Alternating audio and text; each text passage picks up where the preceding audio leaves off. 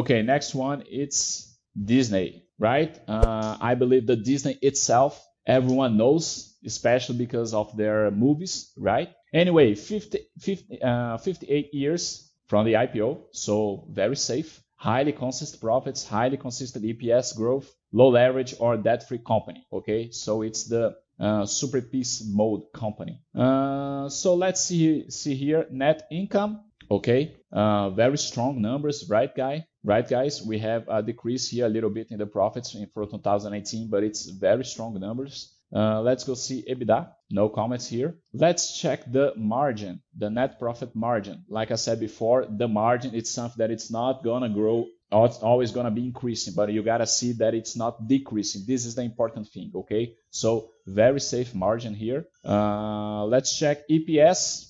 2018 was uh, something very outside of the box, I guess, right? But it's uh, growing and cash very strong numbers, something around what uh, seven billion in cash. Is that it? So very strong numbers. And here's a differential thing. So the net debt of Disney, they are very strong. 2019 and 20, they are very strong. They're probably because they bought the Fox TV, right? The channel Fox, the Fox Enterprise. Uh, probably they they had some debts to buy it, uh, 2019, 2020. But it's balanced, right? This is the most important thing when you are evaluating the debt of a company. You got to see the covenant, so the net debt over EBITDA. So it is something around 2.17. So uh, how do you explain that? It's uh, it, it says the net debt over EBITDA of 2.17. It says that in approximately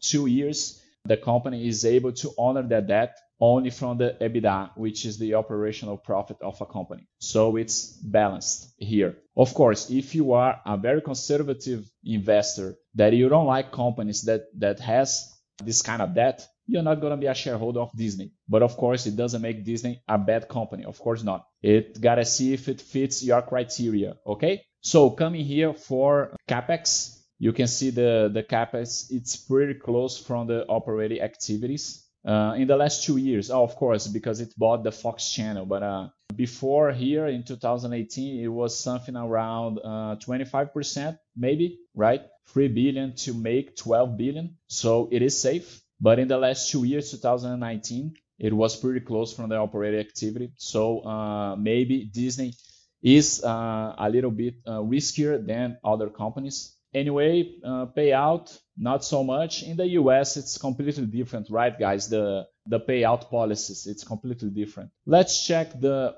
balance sheet here. Net income over stock prices. It's very interesting, but in the last two years, uh, something happened with the the acquisition of Fox. I guess we gotta wait a little bit before it uh, start to paying back, right? But uh, very strong numbers, right? So let give me my rate here. Strong numbers. The shareholder has to accept this kind of debt. Uh, so let's put number four here to confirm my vote.